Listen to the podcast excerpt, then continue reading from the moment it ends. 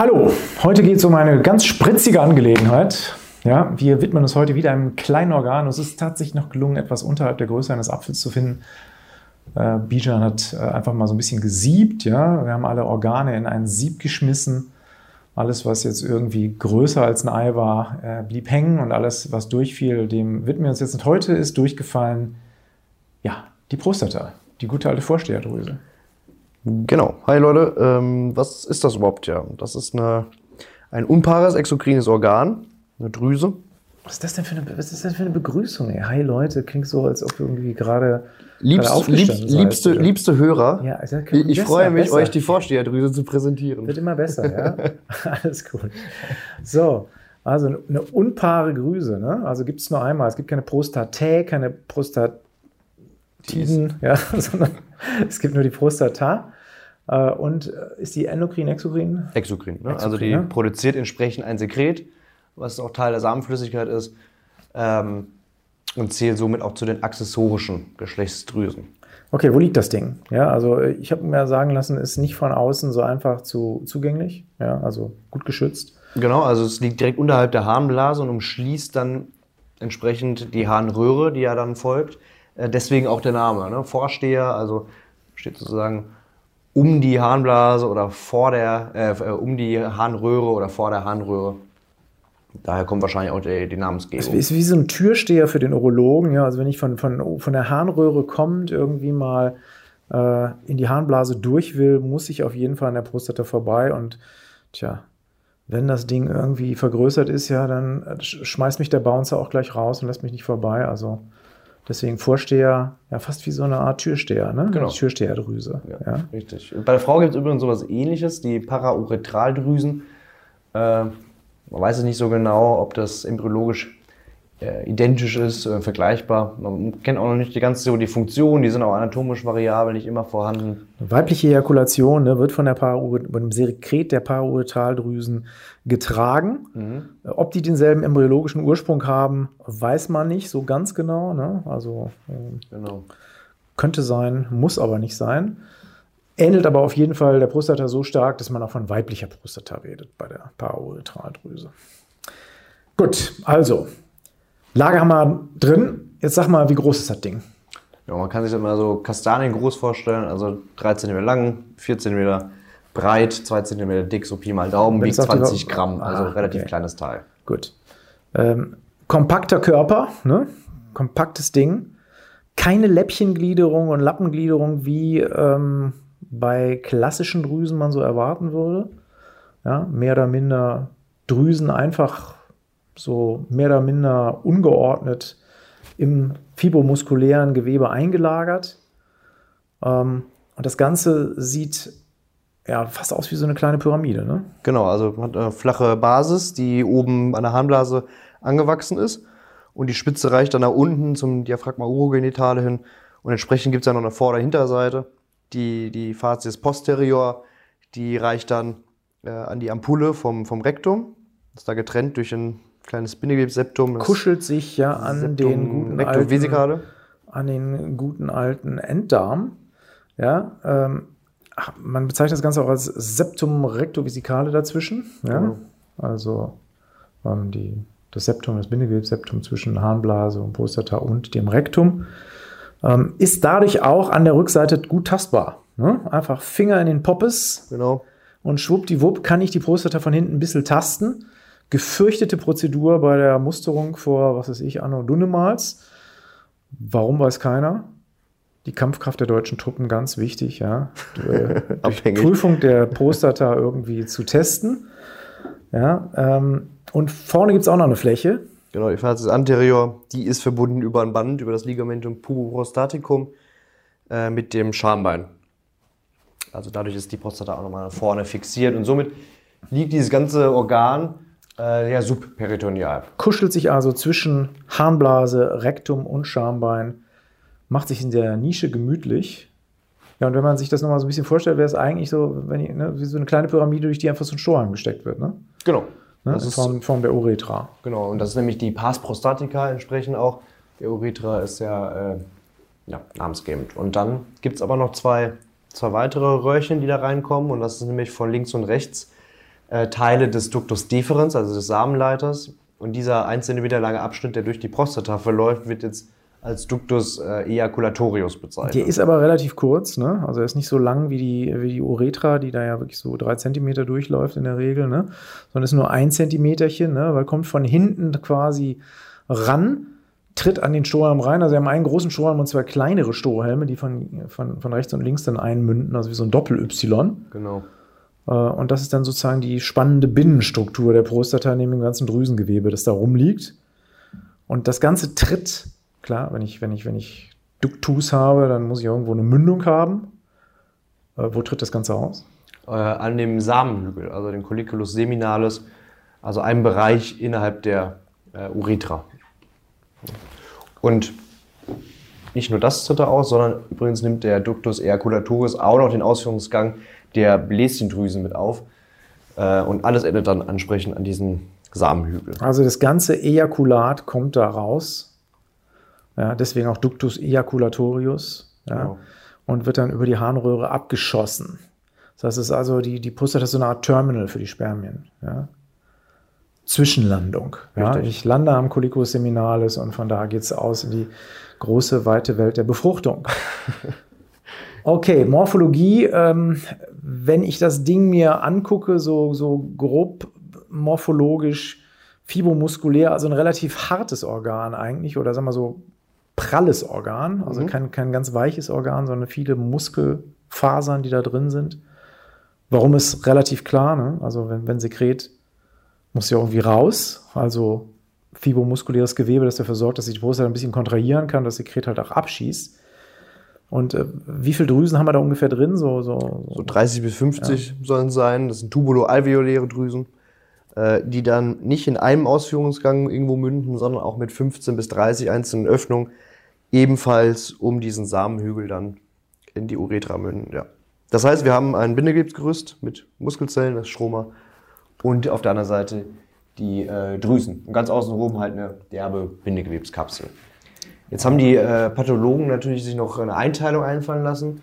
Ähm, das Organ ist wohl nicht komplett einheitlich aufgebaut, sondern kann man in drei bis vier Zonen nochmal äh, untergliedern. Ist immer gut, ja, man kann sich immer merken, der Pathologe und auch der Anatom, die sind nie zufrieden mit, es gibt ein Ding, sondern klar, man muss immer genauer hingucken und wenn man, je genauer man hinguckt, je mehr Nächte man unter dem Mikroskop verbringt, desto mehr entdeckt man und auch hier hat man jetzt drei Zonen ähm, identifiziert. Die, die, die sind aber jetzt nicht wie Zwiebelschalen, steht manchmal im, im Lehrbuch so übereinander gelegt, das ist eigentlich Quatsch, sondern ähm, sind eigentlich im Prinzip äh, drei nebeneinander liegende Zonen eher.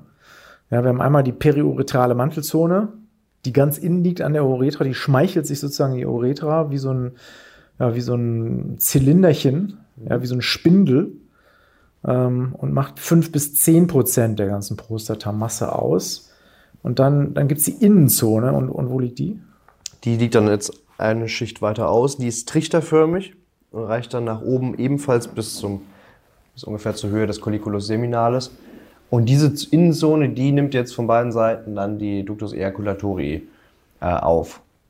Und das sind nur ungefähr 20 bis 25 Prozent. Und ganz außen dann die Außenzone, also eigentlich der Hauptteil der Drüse mit 70 Prozent ist die äh, Außenzone.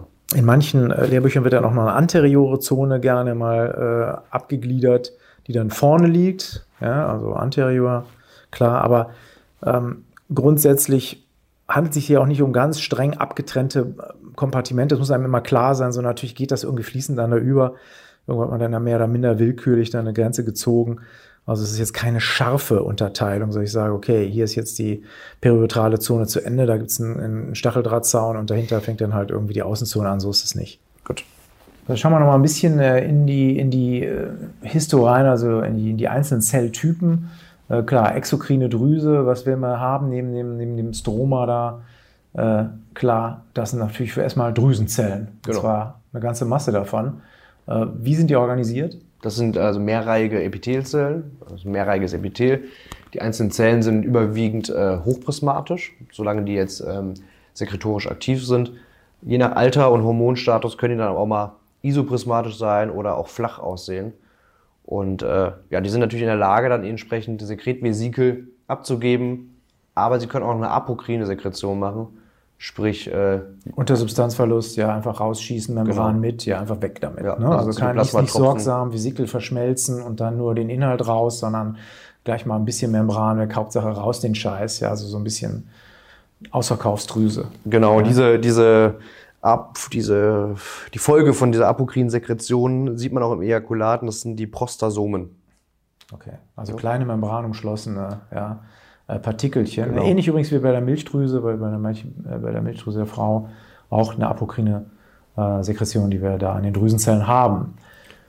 Genau. Ähm, ja, die Drüsenzellen haben nur alle möglichen Enzyme ja, äh, und auch Gehen wir gleich noch ein, ne? ist bei, bei Funktionen ganz wichtig. Ne? Genau. Also die, die ganze, das ganze Zeug, was da drin ist, ist super speziell organisiert, ja, hat auch alles seine, seine, seinen Sinn, da- das machen wir gleich noch, aber äh, lassen wir mal bei den Zelltypen ein bisschen bleiben.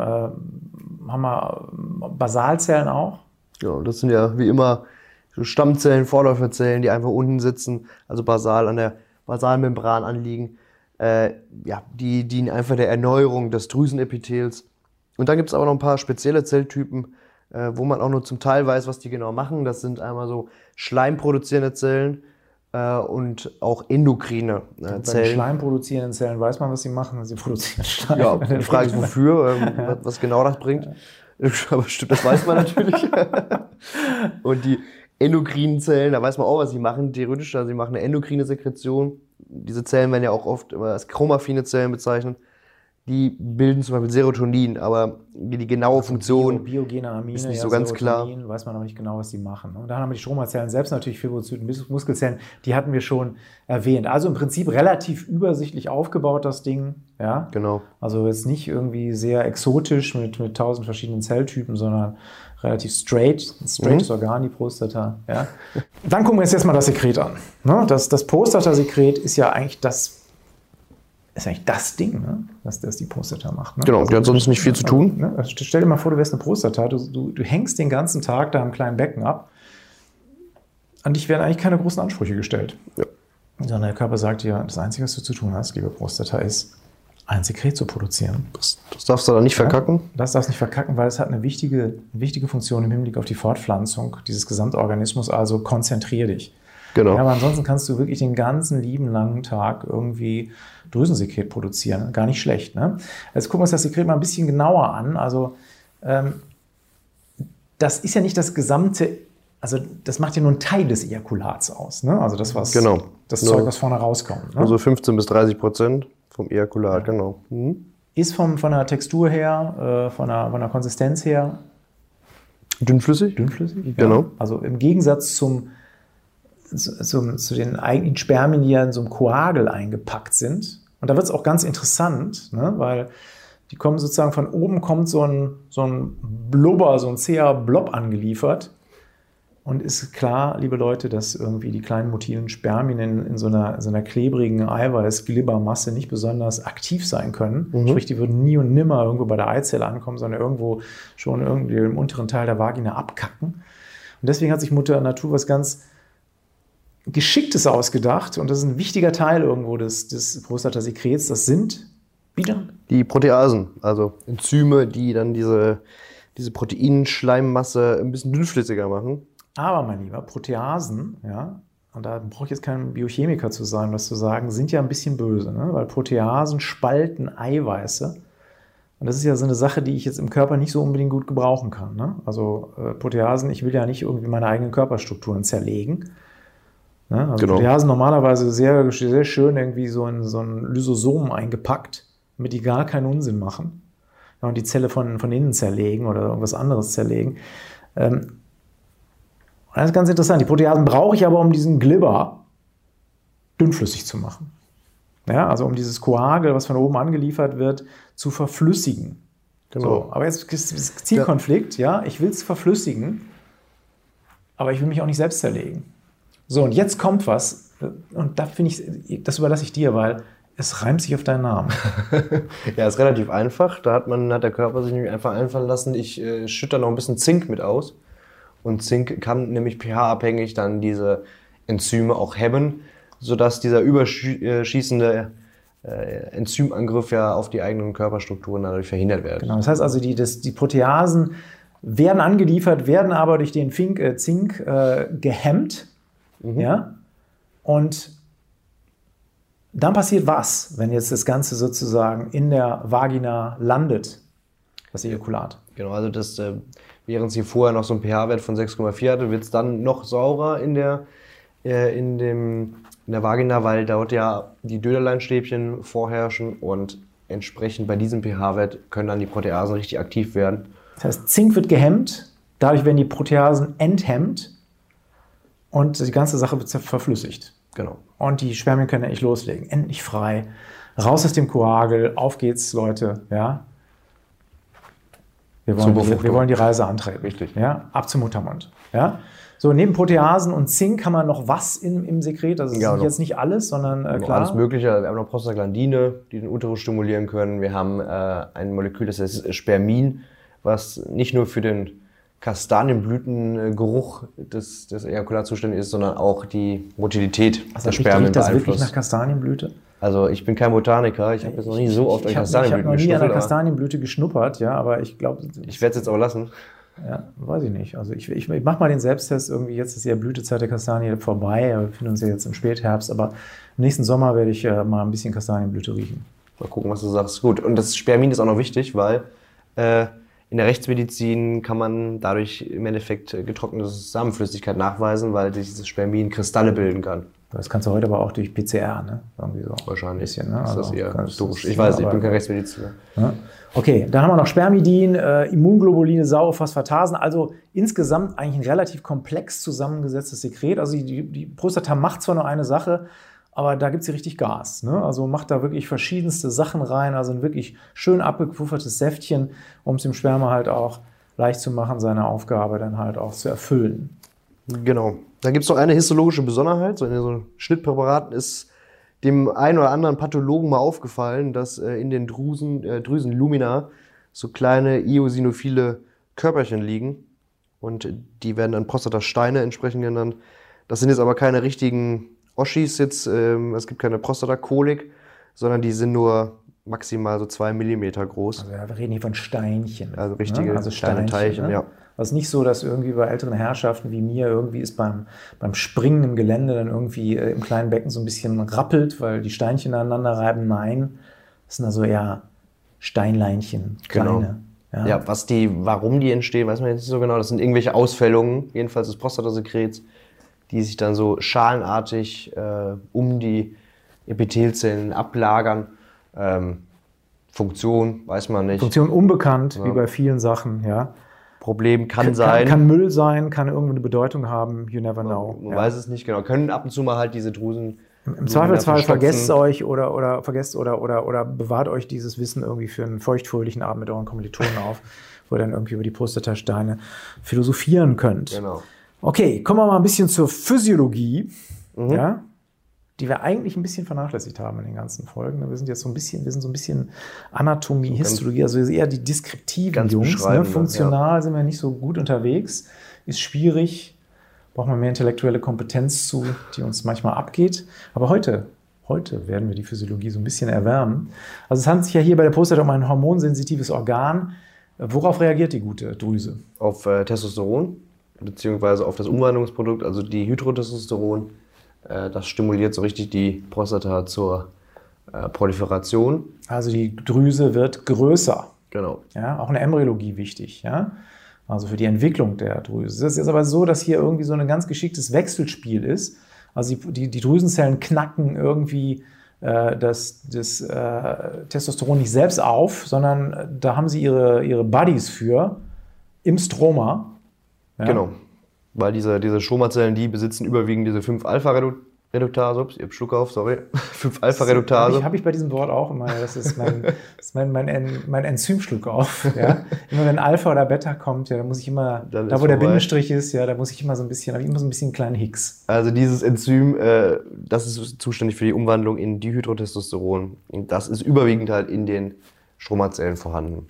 Okay, das heißt also Partnerschaft, Stromazellen zerlegen das in äh, DHE, DHET, ne? Dihydro Die HT, DHT, genau. Genau. Oh, fuck. Gut, und dann kann es auf die Drüsenzellen wirken. richtig. Gut. Gut, wir haben eine Sache ausgeklammert eben der Anatomie. Da muss ich jetzt noch mal einen kleinen Schlenker zurück machen. Mhm. Wir haben zwar über die Morphologie des Organs geredet, was das für eine schöne Kapsel hat und wie das aussieht, aber wir haben eine Sache natürlich wieder mal unterschlagen. Wie wird das Ding versorgt? Wird ja nicht über die Uretra versorgt, über, den Ductus eaculatorius, sondern hat natürlich wie jedes andere vernünftige, ordentliche Organ eigene Blutgefäße, das heißt Arterien, Venen und Lymphgefäße. Lymphe, nicht zu ja? vergessen. So, Arterien. Bijan. Relativ einfach, es macht die Arteria iliaca interna, sprich Äste aus der Arteria vesicalis inferior und Äste aus der Arteria rectalis media. Das ist so die Hauptversorgung. V- von vorne können auch noch ein paar Ästchen sein, der Arteria pudenda interna und gelegentlich mal auch die Arteria obturatoria, die da so ihre Finger im Spiel Ja, haben. aber merkt euch nur, Vesicalis inferior, rectalis media Reicht. reicht, ne? aber die ziehen jetzt nicht irgendwo erst ins Organ rein und, und verästeln sich da in mehrere Rami auf, sondern bilden so einen kleinen Plexus an der, an der Außenseite, ja. Und ziehen dann, genau, ziehen dann erstmal als Mini-Gefäßchen ins Parenchym. Also gute Kollateralversorgung, ja, kleine Gefäße, die aus diesem Plexus dann an der Außenseite in die Drüsenkapsel reinziehen. So, das Ganze hat seine Entsprechung in den Venen. Es gibt auch einen Plexus venosus prostaticus, der fließt dann ab, also, also ein Venengeflecht auf der Außenseite der Prostata. Das fließt dann ab in die Vene, Vene vesicalis und schließlich, ja, wie sollte es anders sein, in die Vena iliaca interna Genau. Und von dort weiter nach oben. Jetzt kommen wir zu, unserem, zu unserer Lieblingsflüssigkeit, die Lymphe. Also diese Lymphbahnen, ähm, die verlassen die Prostata und landen dann im Endeffekt in den regionären Lymphknoten. Äh, und das sind die Nodi lymphatici iliaci externi und interni. Ganz Also, wichtig, natürlich beim Prostatakarzinom, lymphogene Metastasierung, ja, da muss man diese Lymphknotenstation überprüfen und gegebenenfalls auch ausräumen, um Metastasen zu entfernen. Gut, last not least, Versorgung, Gefäßversorgung ist eine Sache, aber wo Gefäße sind, sind in der Regel auch Nerven. Und die Nerven sind bei der Prostata natürlich nicht ganz unwichtig, weil wie soll die gute Drüse wissen, a, wie viel sie produzieren soll und wann sie es ausstoßen soll? Ja, da braucht es das vegetative Nervensystem. Richtig, und äh, das ist hier in Form des Plexus prostaticus vorhanden. Dieser Plexus ist eine Fortsetzung im Endeffekt des Plexus äh, hypogastricus inferior und besteht entsprechend dann aus den sympathischen und parasympathischen Fasern. Äh, sympathisch ist zuständig für Muskelkontraktion, das heißt äh, Sekretaustreibung. Die parasympathischen Fasern, äh, die überwiegend aus den Segmenten S3, S4 kommen, äh, die sind zuständig für die Stimulation der Drüsentätigkeit. Also ihr könnt die, die äh, gute alte Prostata jetzt nicht über einen bewussten Befehl zusammenziehen. Ja, ihr könnt die ein bisschen durch, durch Anheben des Beckenbodens, kann man die ein bisschen komprimieren. Ja, das passiert auch ähm, beim Orgasmus in der Regel. Ähm, dass ähm, durch die Muskelkontraktion des Beckenbodens da noch ein bisschen Druck ausgeübt wird. Aber wichtig ist halt der Einfluss des vegetativen Nervensystems. Ohne den kann das Ding nicht vernünftig austreiben. Genau, was noch, was noch von klinischer Relevanz ist, ist, dass die Organkapsel äh, ziemlich nah äh, zu den Nerven liegt, die zum Penis ziehen. Das heißt, wenn man im Rahmen einer, einer Operation äh, diese Nerven versorgt, hat man auch ziemlich leicht eine erektile Also schön Dysfunktion, aufpassen, ne? liebe Chirurgen, ja, nicht so beherzt zuschneiden. So, äh, die, die gute alte Gefäßversorgung und die, die Innovation haben wir jetzt hinter uns gebracht. Ähm, zum Schluss haben wir noch ein ganz schönes Thema für euch. Wie immer, Ja, wie immer. die Embryologie. Die Embryologie, die ziehen wir immer gerne aus der Tasche, ja, weil beliebt wie, wie ein Kaktus irgendwie äh, in der Hose, ja, ist die Embryologie. Ähm, Prostata, wo kommt die her? Wolfgang, Wolfgang. Wolfgang, Wolfgang. Die kommt aber nicht aus dem Wolfgang. Nee. Vor- Vorsicht, ja. Die kommt nicht aus dem Wolfgang, sondern die kommt aus dem Sinus urogenitalis. Genau, und zwar Ja. direkt da, wo dieser Wolfgang in den Sinus urogenitalis mündet, da stülpt sich dann der Sinus in das umgebende Mesenchym vor. Ist also entodermal Also Endoderm, genau. Das Drüsenepithel, ja, kommt aus dem Entoderm. Und äh, ja, dann kommt es zu der eben schon erwähnten Wechselwirkung zwischen dem Stroma und dem Epithel. Ja, das heißt also, unter Einwirkung von Androgenen wächst dieses ja, Epithel aus dem Sinus urogenitalis in das umgebende Mesenchym ein. Das Mesenchym bildet weiter Androgene, das, die Drüsenzellen sprossen weiter aus, bla bla bla bla bla, bis die Prostata irgendwo ausgeformt ist. Genau, also Ja? die, die Embryo ist in diesem Fall mal äh, Mal ein bisschen dankbarer. relativ einfach ja, zu erklären. Also entodermalen Ursprung, während irgendwie die ganzen anderen Bestandteile natürlich aus dem Mesenchym kommen. Genau. Ja, also die fibromuskulären Anteile. So, jetzt aber last not least die Klinik. Genau. Prostatitis haben wir vorhin schon mal kurz angesprochen bei diesem Prostatastein. Genau, Also die Entzündung, natürlich entzünden. ne, die, die, das alt- altbewährte, altbewährte Nomenklatur-Game. Einfach Itis anhängen, ja, nie verkehrt. Prostatitis, Entzündung der Prostata kann schmerzhaft sein, ja, Ordentlich. ähm, muss auch behandelt werden, weil ähm, es natürlich auch nicht gut ist im Hinblick auf die Fruchtbarkeit, wenn sich in der Prostata Keime ansiedeln. Ähm, wird in der Regel antibiotisch therapiert, wenn es eine bakterielle Prostatitis ist. Es gibt auch andere Formen. Ähm, ist also eine Sache, an die man ran muss. Okay. Domäne der Urologie. So, da gibt es noch eine ganz wichtige Erkrankung, die das, das sogenannte Altmännerleiden, ja. Das ist die BPH, also die benigne Prostatahyperplasie. Und die betrifft, lieber Bijan, Überwiegend die Innenzone. genau, also das Prostata. Ding, was um die Uretra drum ist. Und da liegt auch das Problem der benignen Prostatahyperplasie. Es kommt nämlich zu Miktionsproblemen. Das heißt, das Pinkeln, ja, Strahl ist nicht mehr so voll.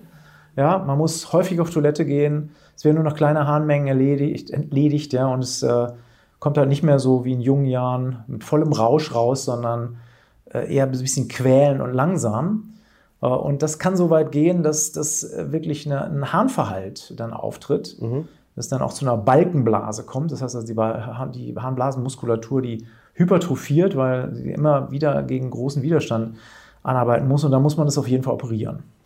Und wie, wie, wie äh, erkennt man sowas überhaupt? Also klar, wir haben vorhin ja schon mal gesagt, man kann mit dem Finger rein und äh, einfach tasten. Dann merkt man vielleicht, dass da irgendwas Großes ist, was eigentlich nicht so normal ist. Aber was gibt es noch für Wenn das die Möglichkeiten? Innenzone ist, wirst du es vielleicht nicht unbedingt sogar tasten. Also der Finger bei der digital-rektalen Untersuchung, also der klassischen Hafenrundfahrt, wie man so schön sagt, ähm, der ist nicht sehr sensitiv, ist eine Standarduntersuchung. Ja, man kann also sicher Tumoren im hinteren Außenbereich kann man damit ganz gut testen als tasten als Verhärtung. Aber es gibt natürlich wesentlich sensitivere Methoden. und Das ist halt die Bildgebung. Und so der Klassiker ist halt die Sonographie, zum Beispiel transrektal, ja, um zu gucken, wie sieht die Prostata aus. Da kann man halt mit fein auflösenden Sonographiegeräten schon eine ganze Menge sehen. Ja, also wie, ist die, wie ist die Textur des, äh, des ganzen Prostataparenchyms und so weiter und so fort. Und in speziellen Fällen natürlich ein bisschen teurer, ja, aber vielleicht auch besser. Da müssen uns die Radiologen sagen. Äh, dann halt das MRT. Genau. Ja. Gut, das ist ja die gutartige Vergrößerung. Ähm, dann gibt es natürlich auch noch, wie fast immer, was Bösartiges, und zwar das ähm, Prostatakarzinom. Das betrifft jetzt eher die Außenzone. Genau, das tritt in der Außenzone auf, ähm, wird auch durch Androgene gefördert, weil es halt vom Drüsengewebe ausgeht, ja, deswegen Karzinom, also vom epithelialen Gewebe ausgeht. Ähm, und ähm, ja, tritt halt im Alter vor allen Dingen auf, häufigsten über, nach dem 50. Lebensjahr. Ist auch im Sektionsgut, wenn du, wenn wenn du ältere, ältere Männer ab äh, 70 irgendwie, wenn die sterben und dann Sektion machst oder so, wirst du halt bei sehr vielen irgendwo so kleinere Karzinome in der Prostata entdecken. Ist halt ein Gewebe, das sich äh, ganz gern mal äh, maligne verändert. Du musst aber nicht unbedingt durchsterben. Also es gibt auch Prostakarzinome, die so langsam wachsen, dass man eine Watch-and-Wait-Strategie fahren kann. Aber wenn es natürlich wächst, sich ausbreitet, muss man es entfernen, weil es natürlich metastasiert und dann dein Leben erheblich verkürzen kann. Wird behandelt wie?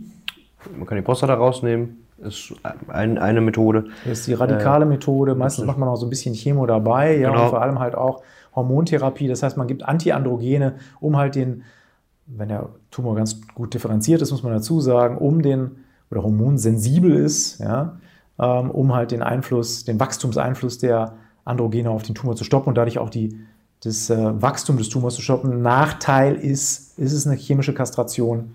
Also ähm, äh, es führt halt auch zu erheblichen Nebenwirkungen und zu einer Feminisierung dann teilweise. Also, sonst gibt es noch die Möglichkeit, dass man eine Strahlentherapie jetzt, also vor allem als lokale Strahlentherapie, sprich als äh, Brachytherapie, ist auch eine gängige Möglichkeit. Und sonst kommt es halt immer drauf an. Es gibt halt viele Genau. verschiedene Möglichkeiten. Alles Sachen, die man nicht haben will und, und eher will ich jetzt weiter beunruhigen und ihr irgendwie ängstlich an, an eurer Prostata tastet, Ja, wollen wir dieses Thema hinter uns lassen. äh, als Medizinstudent seid ihr ja auch in der Regel nicht im äh, Prädilektionsalter, deswegen könnt ihr äh, euch äh, da, da schon mal beruhigen. Ja, das war's eigentlich. Ne? Wir sind soweit durch. Genau, wir haben es geschafft. Äh, hoffe, es hat euch gefallen, wie immer. Und Ja, bis bald. bis zum nächsten ja? Mal. Tschüss. Tschüss. tschüss.